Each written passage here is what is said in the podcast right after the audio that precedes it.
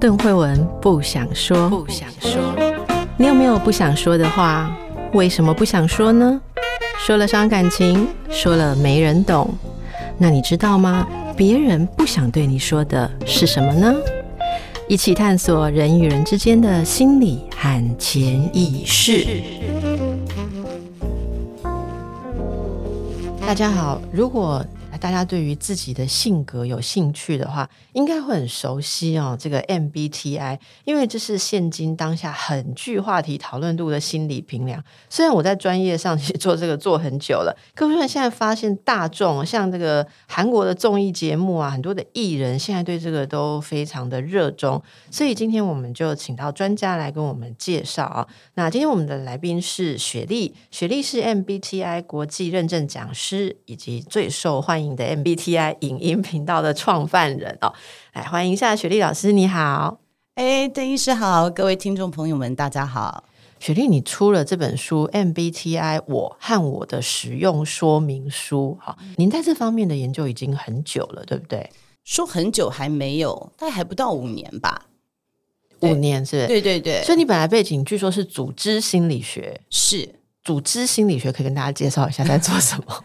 其实组织心理学是社会心理学的延伸，是因为我们其实，在组织里面常常在推动政策或者是面对改革的时候，其实会碰到很多阻力，所以我们看到的是组织的潜意识，其实就是把一个组织当成人在看嘛。嗯，就是说为什么会有这样子的阻力？为什么组织大家都说好，可是心里面却不愿意做？那团体动能是发生了什么问题？嗯，所以基本上组织心理学它其实是一个社会心理学的延伸。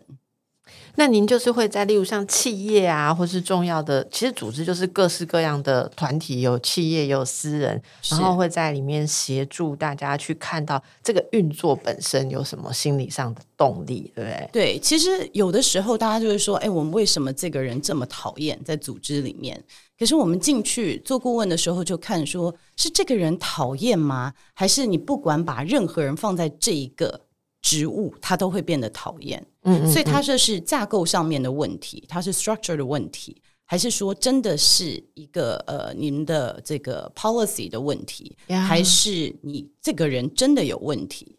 因为你如果不知道问题在哪里的时候，你其实没有办法解决。对，有不同层次的问题点，而且它会交互作用。对，那您在做这方面的研究跟服务的时候，发现了 MBTI 这样的东西。是如何的吸引你，然后让你投身这个研究？因为你的这个影音频道其实是非常受欢迎啊，就是说，应该说讲 MBTI 的人很多，可是大家听雪莉讲，觉得特别听得懂，或者特别受用哈。你可以说说看你受到这个呃学说的影响哈，然后你现在是怎么使用它？这本书希望大家怎么来受益？嗯，我其实回去念呃组织心理学硕士的时候。一开始我想的就是说，哎，我要在自己的组织怎么推动政策？为什么我讲话人家都不听啊？然后为什么会碰到这样的挑战？那我一进去，我们教授就讲说，你领导者的盲点就是组织的盲点。好，领导者去哪里，组织就会去哪里。所以如果你不够了解你自己的话，你其实很难做一个好的领导者。所以我们就做了十几二十个自我评量，那 MBTI 是其中一个，那还有 Hogan 啊，还有很多其他的评量。嗯，嗯，那 MBTI 为什么这么打动我？就是说，它让我看到了我自己的盲点，就是我有很多自己自以为是的应该。比如说讲我的类型啊，它可能就是比较目标导向。那在社会上面做目标导向，其实是一个蛮受、蛮可以被接受的价值观。可是我一直在目标导向的时候，我有点忘记去看别人的情绪。嗯嗯，所以别人到底有没有同意我的想法？我就是一直走着说 “no”，就是快很准，我们要很有效率的达成一些事情。对我来说，领导者本来就应该这样。你不会的，我就告诉你 SOP 嘛。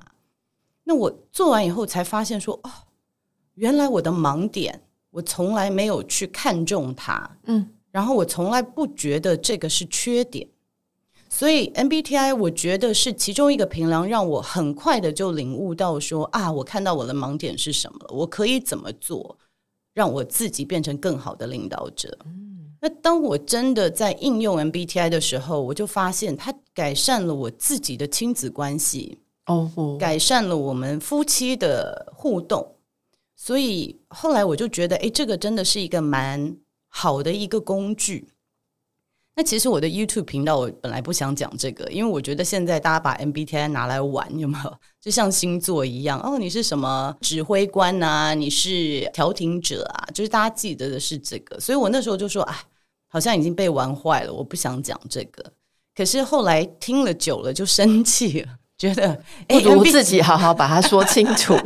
MBTI 不是这样子用，对，对，所以我就是想要呃传达比较是正确的用 MBTI 使用的方式，因为它是一个可以帮助自己的工具，不是让你来贴标签。没错，没错，我非常赞成你的说法。这也是今天我很高兴可以跟你聊这个，因为我每次在上 MBTI 的课啊，我都会觉得说，我其实因为每一个人都会想一个名词来称呼某一种类别，可是往往。进入了落入那个名词之后，什么指挥家，然后大家就是会往不同的地方去想。嗯、我自己是从来都没有办法从那个标签里面得到什么，所以你刚刚讲的真的是我太赞同了。这不是用来标签一个人，然后认为说我就是这样子。我想所有心理学的理解都是为了帮我们知道我们整套的功能是怎么运用的，你的强项、弱项以及你对应的人哈。那我们今天就在节目当中给大家一些帮忙哈，正确的来稍微了解一下 MBTI。当然，更多的内容大家要自己去读书啊，或者雪莉也会跟大家介绍可以使用到哪一些资源啊，有一些是其实免费的资源可以帮大家理解。嗯，那呃，我们就先请教一下 MBTI 这四个字，它其实啊，就让你来解释好了好，大家来知道说，其实是一个人格或者是心理功能的类型理解，对不对？对。好，那大家在在读这本书的时候，怎么样开始去？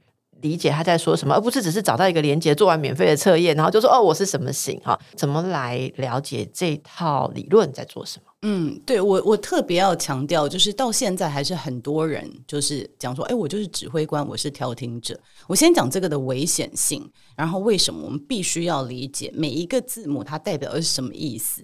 哦，因为我就记得我年轻一点的时候，有一个爸爸的朋友，就是一个算命老师。他每次看到我就说啊，你这样子不行，你应该怎么样怎么样？你这样命很苦，你是一个命很苦的孩子。我听了我就很火大，你知道吗？就会躲他，因为我觉得他为什么每次都说我是命苦的人？然后后来我慢慢理解了，就发现他是一个非常传统的老人家。他觉得女生如果要工作，其实命是很辛苦的啊。他觉得女人好命是在家里哈，老公疼。不需要赚钱，这样子才是命好。所以我觉得在标签上，就是说，如果我一开始就接受这标签，说我是一个命苦的人，那我自己可能有很多自己的投射想象。那如果你听到你的类型是调停者，我到底在调停什么？我也不知道。嗯，所以我觉得很重要的是说，为什么人家会称呼这个类型是什么名字？对，那代表这个网站它自己的价值观。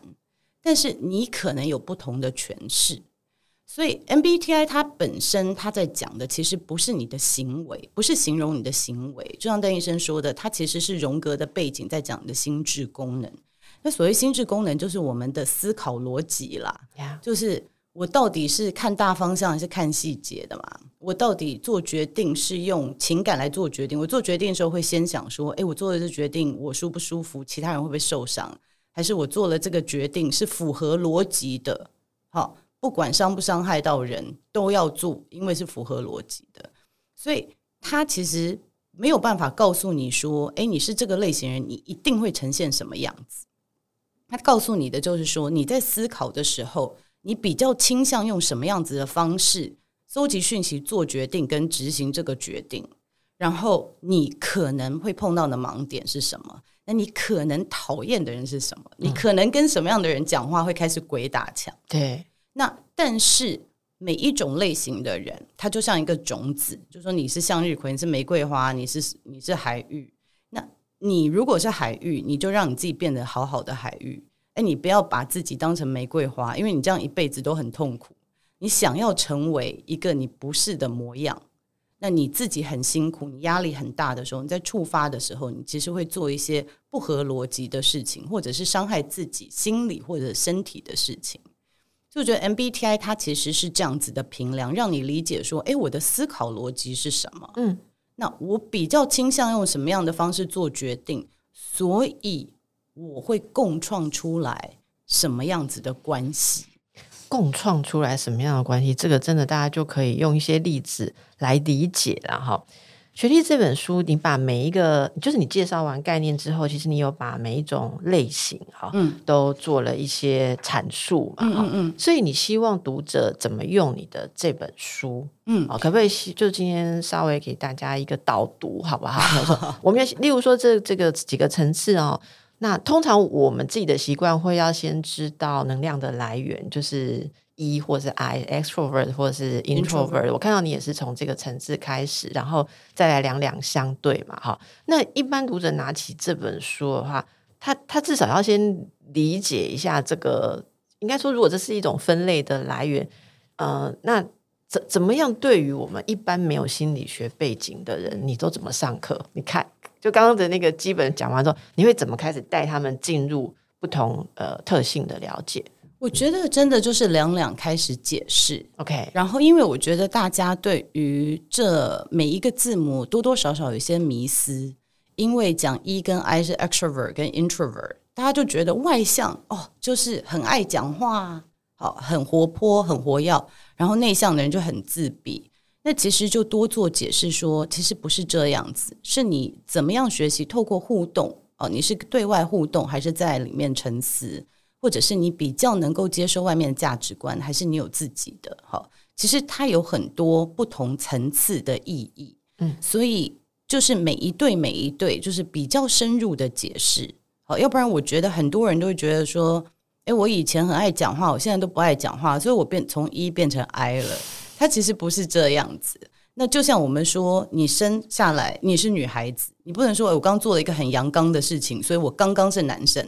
啊，对，这是个很好的比喻，对不对？对，那我刚刚砍了一棵树，所以我刚刚是男生。我刚做了男生，所以这段时间我是男生。那后来我又回归女生。其实它不是这样子，它讲你的心智功能是说你都可以开发，可是你与生俱来你的倾向是什么？所以我一对一对就会比较解释说它代表的意思，它更深层，它是可以让我们学习到什么。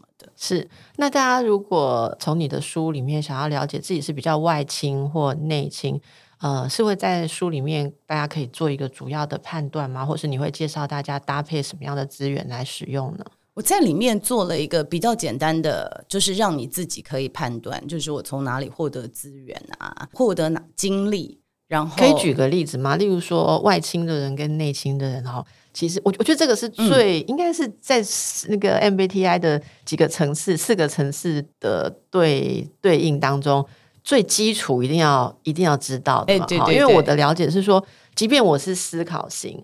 我是外倾的思考或内倾的思考，那可能是完全不同的思考，对对对，所以这个基本能量状态会影响你后面的判断功能跟感知功能嘛？没错。那我们可不可以至少？我觉得今天至少大家听到我们这一个 节目，可以知道自己是比较是外倾或是内倾，对这个概念有一个具体的了解。因为我知道听你讲跟光看书、看网络上的文字是有不一样的效果，所以今天帮我们的听众争取一下福利，这样好，好。我觉得呃，我我很欣赏有一个。叫做 Dario Nadi 神经心理科的个博士，他做了一个实验，他发现外倾的人哦，接收讯息的时候，头脑只有一个部位会亮起，所以外倾的人他的反应看起来比较快。所以外倾的人呢，他可以边讲边想。你问我一个问题，我其实还不知道答案，可是我可以一边讲话一边在思考。那内倾的人，他们就发现说。你问他一个问题，他的全脑都会亮哦，oh. 所以为内倾的人，他回答会比较慢一点。好，他需要多一些时间听完你讲的话，我必须要想一下，我等一下要怎么回应，我才开口。所以内倾的人看起来比较内敛一点，有可能外倾的人看起来可能比较灵活一点。嗯，那所以有的时候，尤其在组织。你就会发现，说外倾的人好像比较吃香，因为老板点到你，你马上就可以讲话，或者是你就会有回应。可是内倾的人，他其实搞不好头脑在转，他不是没有听。那很多时候，如果是外倾的老板，就会觉得说：“哎，你怎么都没有回应？到底有没有听？你是不是在发呆？”那我觉得这可以运用在学校，可以运用在关系里。到底有没有在听我讲话？好，你到底在想什么？你怎么没有回应？那其实有的时候，他的回应他必须要思考完才能讲出来。嗯，所以我觉得很多时候外倾内倾不是爱不爱讲话。内倾的人有的时候也非常爱讲话，可是他讲都是他自己里面很，你可以说他，我不知道应该怎么说，很 self-centered，或者说他其实不是很 care 他讲的这些想法，别人有什么感受。但我自己体验最深的是说，外倾的人，我们讲一句话，前面的人点头的深度都会影响我们接下来要不要多做解释，或再做更多的说服，甚至是有点自我焦虑，对不对？没错，所以我觉得外倾的人他有他自己的盲点嘛，就是说我是不是一定要讲话快，我是不是一定要不能有空档，比较冷的时候，他会有一些这样子的焦虑。那外倾的人有的时候会不太想讲话，或不太想出去。因为你想想看，当你一直在在意外在的眼光的时候，其实很累，很累。所以，其实外倾的人有的时候他只想一个人。那所以，我觉得很重要的就是，我们听众朋友不要拿起你的行为去来判断你的心智功能。嗯嗯，因为你出发点是不一样的。那当然，内倾的人有很多时候就觉得，哎，我不知道怎么插话，那我就不要讲话，也是有可能。所以，我觉得不管怎么样，就说。这个工具是来了解自己，是而不是来评价说，哎，别人是什么行为，他应该是什么行。那从刚刚说的，呃，不是从行为，而是去理解这个功能哈。那嗯，决定，你可以对外倾跟内倾，呃，做一个像是定义嘛？所以外倾是怎么样的一个能量状态？什么叫做可能从跟其他人或是从外界得到能量？什么叫做说在自己？里面充电一个基础的定义，让大家有个概念嘛。因为大家可能没有办法用神经生理学扫一下，看自己听到讯息是量多少这样。呃，我觉得外倾的人他是透过跟外面的人互动，比如说我跟你聊天，诶，我可能会有激发我一些想法。OK，透过互动，透过互动跟外在的互动，嗯，跟外在环境跟人的互动等等的。那所以他当他要充电。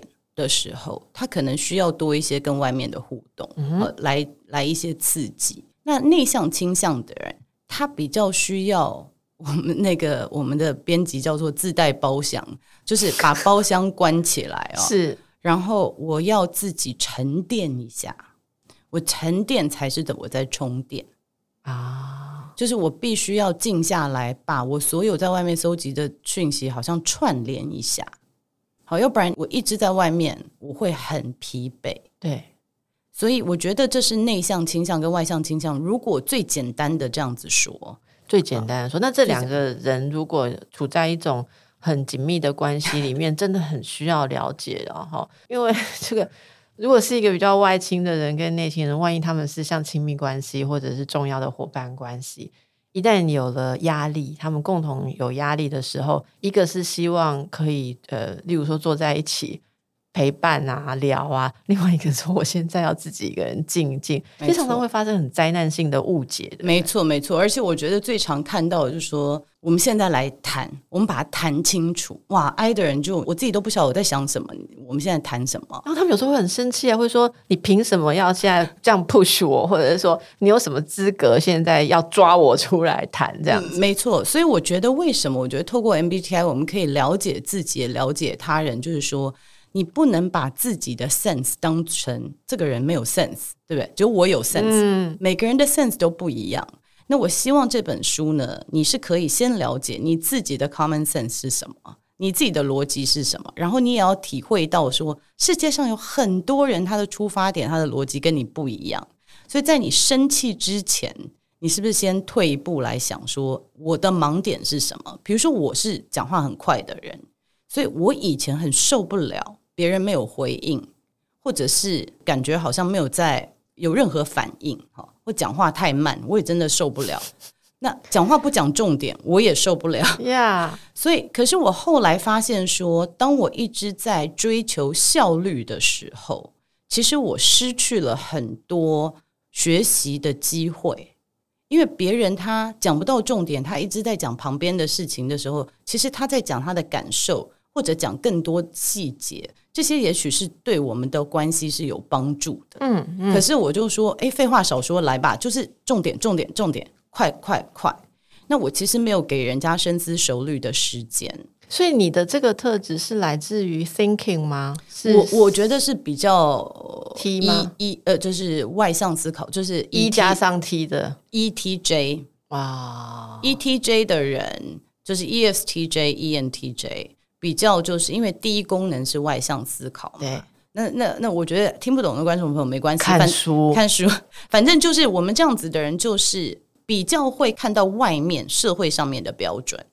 然后有很多硬盖，就比较目标导向，所以我越快做好做完一件事情，我就是越爽。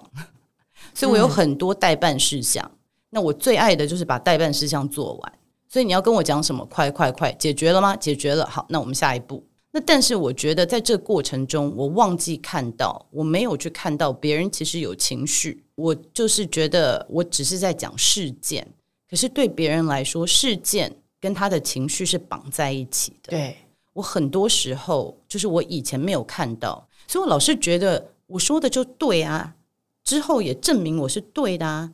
那为什么那些人当初不听嘞？嗯嗯嗯，就是你就觉得我我为什么？所以我说共创出来的关系就是说，哎，我为什么身边老是都碰到这样的阻力？我为什么身边好像老是碰到比我我我我用夸父就是比较笨的人？那后来才误解，人家不笨哎。可能笨的人是我，他要讲，他可能内在有很多智慧，可是我没有时间听，我没有让他有时间来表达，所以我觉得 MBTI 那时候点到我自己的盲点，就是哦，我看到 ENTJ，他的盲点是什么？哎，我真的有这样子的盲点。我觉得听你讲，我今天真的非常开心，因为我们两个可能就差一个。就有很大的差异。应该说，我以前因为我的工作有时候会需要刻意去发展一下自己比较弱势的功能，所以到后来它就会有一点点混合。可是我想，我最早可能就是跟你很类似，但是我是我想我是 ENTP，嗯嗯，光是这个 P 跟 J，我想我们两个一起做事也很需要互相了解哦。J 的话，它是什么事情我能理解，就是说会比较想要可以在计划当中，是不是或者可以掌握。对，我觉得 TJ 基本上它都会有一个比较完整的成功的图像，嗯，好，然后有一个时间表，就是因为他必须要按照他就是照表操课嘛。我三十岁想要变成什么样，三十五岁要变什么样，四十岁要变什么样，就是我比较有一个清楚的图像。当你有清楚的图像，当你设定目标，这个固然是好，但是你可能失去了很多其他的机会。嗯，那。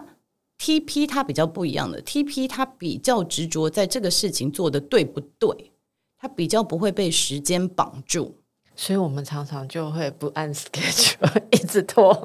对我，因为我老公是是 INTP，我觉得他常常会就是我们都已经规划好了，都快要走，他会忽然问了一个让人家觉得很很想打他的问题，例如就是没有，就例如说为那为什么选这个地方？那我整个火就上来了，哦、我安排的时候。就是我已经规划的时候，你也没讲话啊。最后我，我跟你讲，我真的了解，因为你在规划，你在告诉他去哪里好不好？他虽然回答你一个好，那是因为他 他的 I 被你的 E 逼迫到，可是他里面啊，他的脑子，我老公也是个 I，就是他脑子里面所有的灯都还亮在那边。其实他在回答你说好，我们去哪里的时候，他根本还没有。思考真的 思考完，然后他只是先应付你，因为这样我们做一的人才不会去吵他那个 I，没错，他才能把门关起来。因为他说我不给我那个回应，我就在那边绕来绕去问他说：“哎，你决定好了没有？你为什么要决定这么久？”我就把这个告诉你，那个告诉你，最后他就学会了一句话，把我们挡在外面，他门栓就栓起来，他继续在那里面亮灯。等到像你讲的过十天要出发的时候，他整理完，他问你说为什么要去这个地方？对，这个我也好常听、哦。就我整个就火上来说什么意思？那现在都要出发了，你现在是什么意思？他就说没有，我只是觉得。为什么去另外一个地方好像比较顺？嗯，那我就你知道，这个是真的火上来。那你早不早说？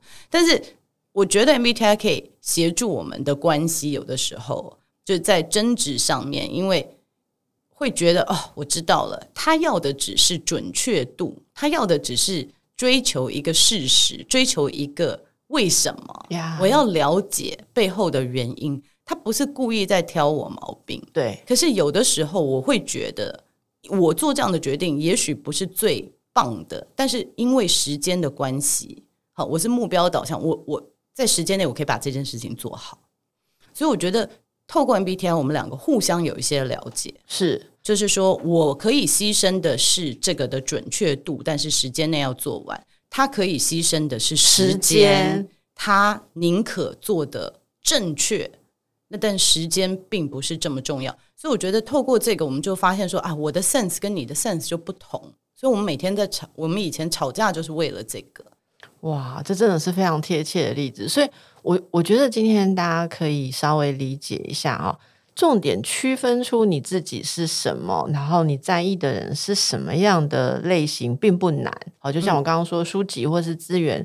频道大家都可以有很多的资源。我觉得今天雪力谈呢，我觉得最重要的事情是你，你用什么心态嗯来看待这个事情。嗯、我我如果听你刚刚一再跟大家强调，就是说我们可以有一个新的一个想法、新的机会，不是说这件事情就这样是对，我要怎么样一劲的用我觉得对的方式说服别人，好，或者一直阻挡别人的呃努力跟说服。其实我们是你刚刚说共同运作出。好，一个关系，对，这个在所有关系里面都适用，所以我们也想问一下，你在协助大家或在教导这些使用的时候，生活上如果遇到跟自己不一样的人，好像刚刚讲了几个例子，有些特别会有会有误解哦，或者是要用不一样方式的话，嗯、我们可以怎么样去？其实那也不是求同，对不对？因为就就是不同嘛。那如果说，例如说，我跟另外一个人，我们的这个性格类型上运作的方式就是很不同，你能不能举几个例子？例如说最常见的冲突，然后我们要怎么样去合作？嗯，我觉得我我每一个类型，我在书里面都有讲说，你发展好的时候是什么样子，然后你可能讨厌的人是哪一个样子？可以用一个来举例吗？好，用一型来。我我我直接讲，我跟我女儿好了，我其中一个小孩就是。他的第一功能是外向 （extrovert sensing），外向实感。外向实感的人，他比较是活在当下。哦，他活在当下，所以他的反应很快，然后他可以看到你的就是表情，然后来调整他自己的说法。好.然后或者是就是很很灵活的一个孩子，就是很很有适应，很能够外在讯息的，没错。所以他。都活在当下的时候，那他的盲点就是比较不会去规划未来，就是随着线下动来动去，就眼睛只看。我们有时候会说比较 nearsighted 的这样嘛，就是说比较看到眼前的状态。没错，他就是比较觉得说，哎，没关系，因为他你会觉得他机灵，而且他可以很快的找到这个捷径。因为他都在当下嘛，他所有的感官都在当下，所以他很快的会看到说，诶，这个问题其实没有那么难，我就是用捷径。所以他当他习惯这个功能的时候，你就发现说，他常常说没关系，我熬夜就可以做完这个功课，两三天，就是我会觉得，哎，你一个礼拜前就要开始准备，对他来说三天就好了。那因为我是看长远的人，所以我很少活在当下。嗯，嗯，因为我常常都在想说明天要干嘛，后天要干嘛。因为我我要做的就是安排我的 schedule 嘛。所以这是 S sensing 跟你的 intuition 的一种对差距。你比较看到愿景类，我比较看到愿景，还有我怎么可以走到。所以我常常就说，人家不会说停下来闻到花的味道，对不对？就是我比较不会，所以。我我最记得就是以前我就说，哎，你有没有觉得妈妈很棒啊？你看我又有上报纸啊，或者是什么的。然后我记得我女儿那时候，我就觉得我自己是一个很棒的 role model 模范给我女儿。就我女儿跟我讲说，我一点都不想要像你这样，我觉得你一点都不开心。我然后我觉得那一次真的是有有被刺伤，说我为什么要做一个不快乐的人？我说我哪有不快乐？说你每天都在焦虑未来要发生什么事情啊？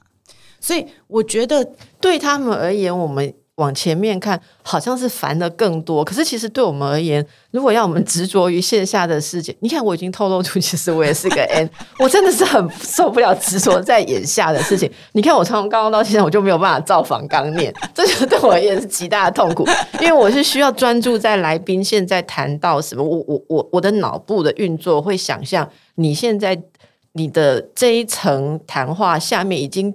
很像我们玩俄罗斯方块，下一个要出来的下一步要做什么？我我我觉得我有兴趣的是 follow，跟你赶快引出你的那个下一块。然后真是有一些来宾，如果是 S 的，恨死我了。我曾经有来宾在中间停下来说。可是你的房刚下一题不是不是这样，对不对？因为你没有按部就班的走，对对。但是我们做，我们比较是直觉型的，这对我们很重要。整个图像、整个大局跟方向，对。那这时候女儿可能就会觉得说：你们为什么就是在在专注在那么远的地方？是因为对他来说，很多事情中间会发生啊。我规划那么远，可是那明后天忽然有什么 party。忽然干嘛就改变了？对啊，就改变了。过去又不是没改变过。那既然都会改变，我干嘛要规划？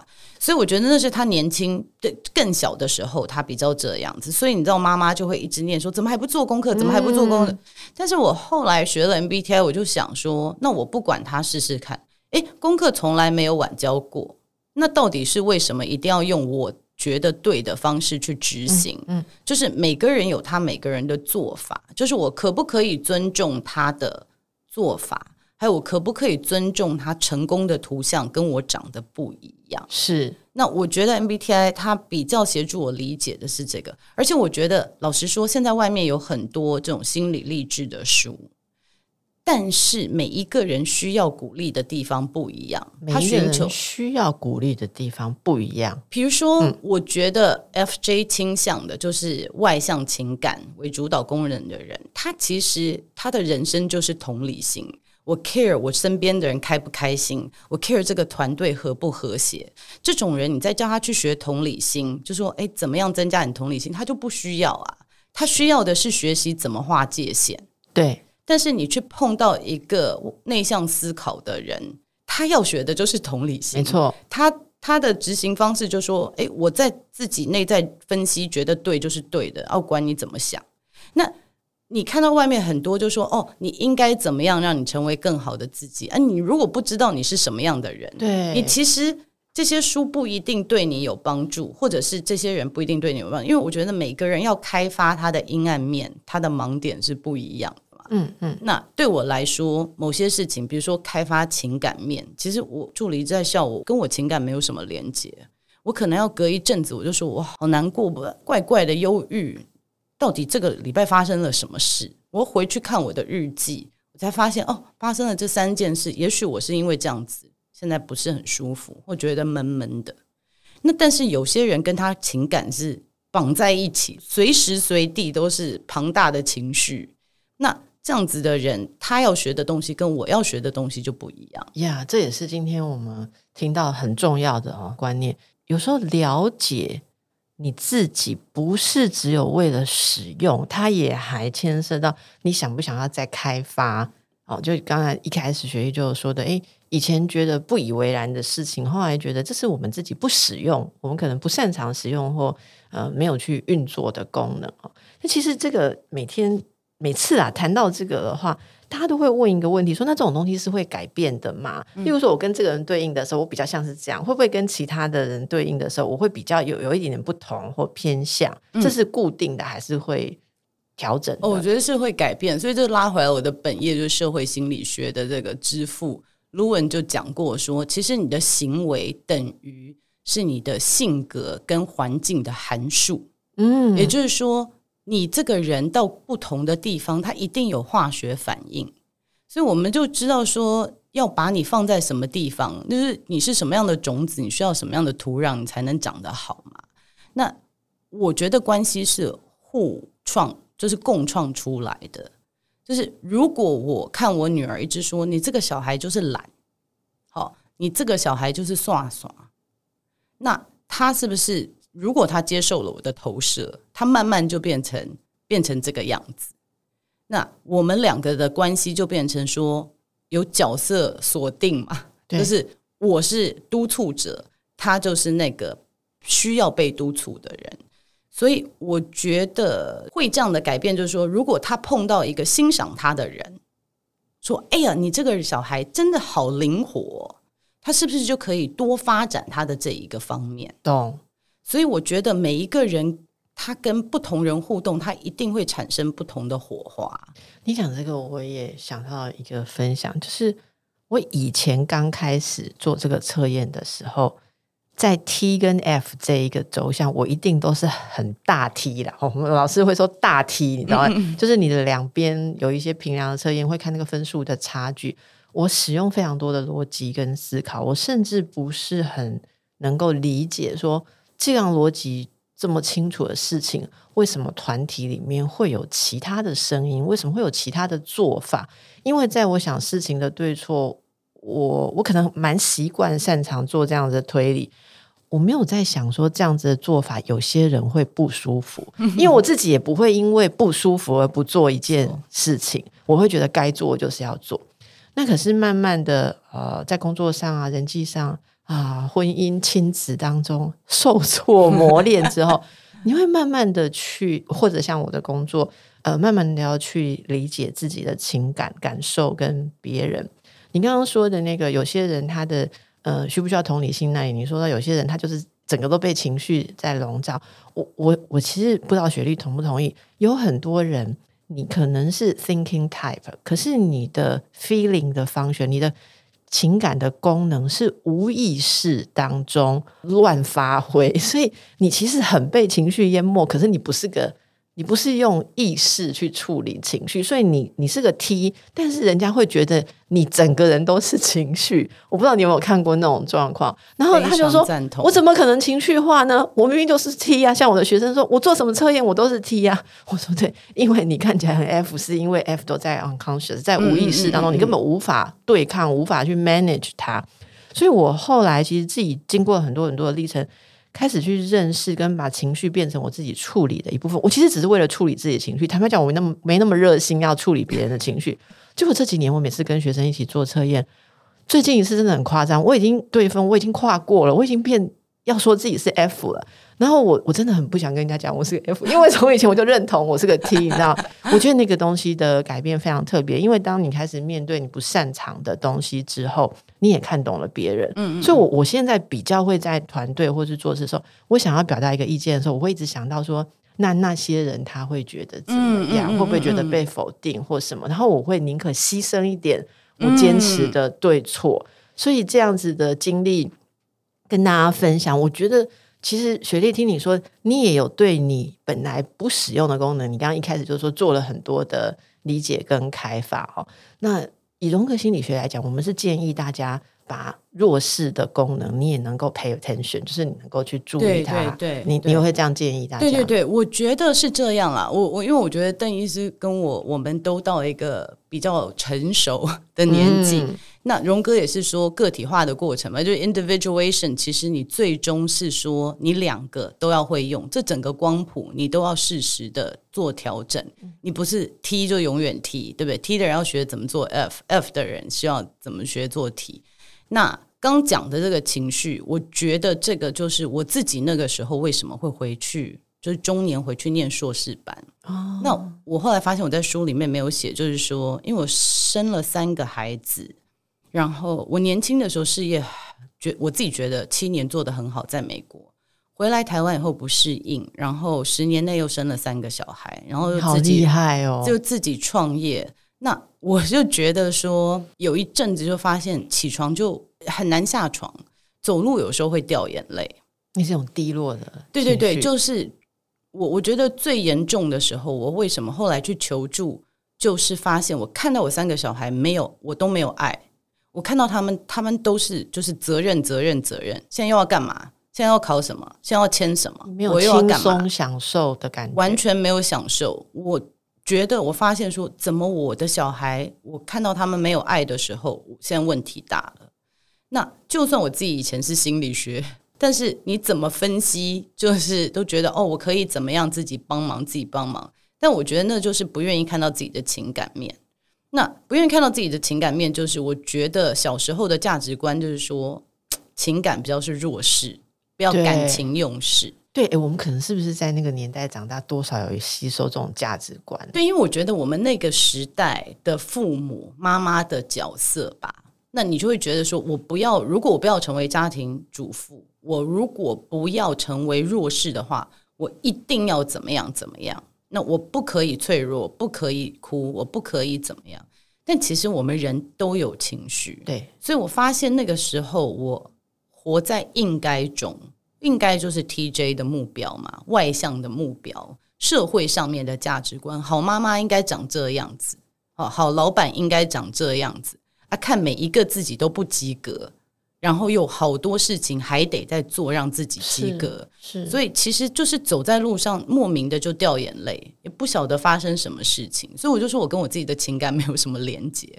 但是后来，我觉得我教授有一个教授跟我讲说，你可以一边哭一边想，你知道吗？就是 you can cry and think at the same time。你不要觉得我们就说嗯哭哦停了哭，我再开始讲话。他就说你就让你的情绪出来。你反而讲的东西更符合逻辑，因为你花太多能量在压抑你的情感的时候，你其实你的逻辑头脑另就一半在嗯嗯在工作，另外一半在努力压抑你的情绪。所以其实我跟邓医师一样，就是说现在变成一开始要做一些练习，就是我又急着要说什么，做决定之前有一个 SOP 说，哎，等一下，你有没有去确认跟别人确认？你有没有看到别人的情绪是什么？那我觉得这个是自己的练习。那我觉得现在比较自然的会去问。可是有一阵子，就是我我必须要开发我的情感，我每天要跟自己 check in，我现在感受是什么？不是我今天要做什么事情，我今天的感觉是什么？因为有时候真的不晓得，我是生气还是失望还是难过？对，不是这就是一个负面情绪，我搞不清楚。那。我觉得这些都是可以开发的，所以我在书里面就是大概每一个类型就讲到说，你应该年轻的时候先开发你的强项嘛，因为你强项是你与生俱来的，所以所以你才有自信嘛。那自信完了以后，到了这个差不多三十岁或者到了一定的年纪，你要看到你的盲点，看到你不用的那一块，看到你不用的那一块，而且看到说为什么它是需要存在的。就是我们以前很 T 的人就觉得不要用情感，情感用事很糟糕。那我在书里面就讲说，为什么你讨厌的这样子是需要的？好，做事井井有条的人，为什么灵活的人是需要存在在这世界上面的？所以你要去看到你的盲点，它存在的必要性，然后最终接受它，因为你也有那一面，每个人都有那一面，只是你不善用。或者是你不愿意看到而已。是，这就说到大家在面对自我跟他人，这已经是人生哲学哦。嗯，这是一种心态，而不只是 MBTI。所以大家可以好好的看看 MBTI，我和我的这个使用说明书哦。那这里面其实有一个要提醒大家的，就是书中有提到说 MBTI 是有官方的评量哦。是。我我也想请学历聊一下，你一定很熟悉这种东西，尤其是你做组织心理学的，这是世界上气管或什么的心理领域，跟我们做纯临床心理中间有一个交集，就是所谓的测验。嗯嗯嗯嗯嗯，常常有些人会。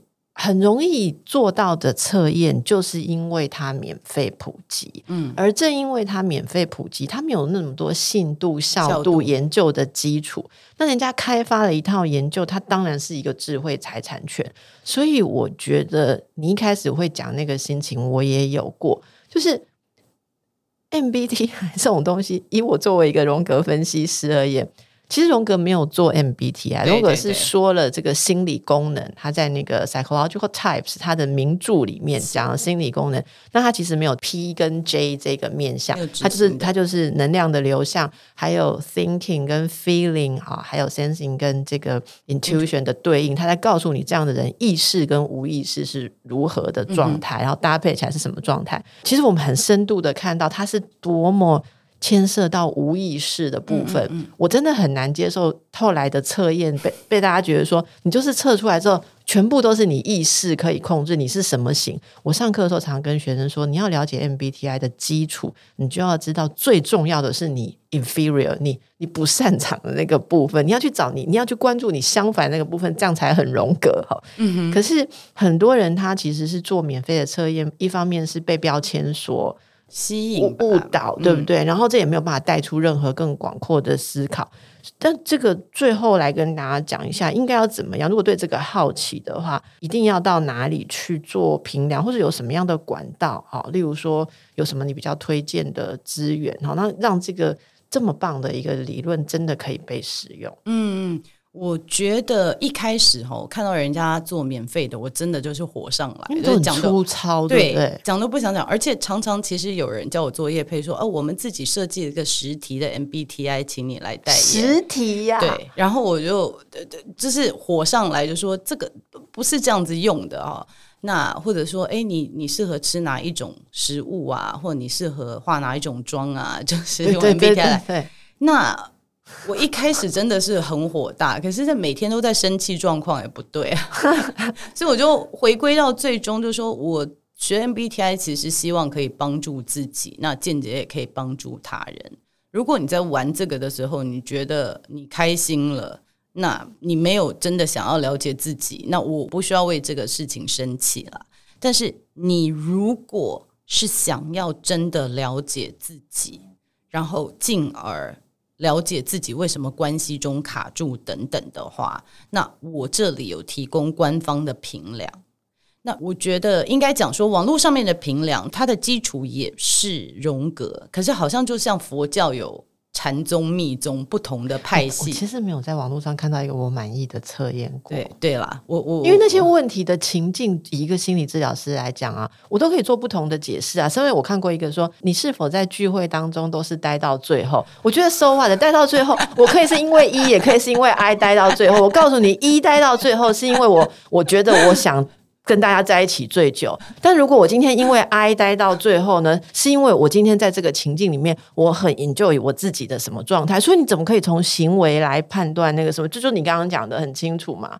对，就是很多时候是行为，而且我觉得待到最久，每一个类型的出发点不一样啊。对不对？有的人是为了我的事业，我必须要待到最后的，超一的。对，对啊，所以我觉得真的是不太推荐网络的啦。但是因为我自己也没有办法每天开工作坊，而且工作坊是一些是需要有一些费用。所以官方 MBTI 是有一个有一个有一个他们自己的学会或是官方组织嘛？是不是？对，MBTI 它其实是对对，因为现在大家以为的官方就是 Sixteen Personality。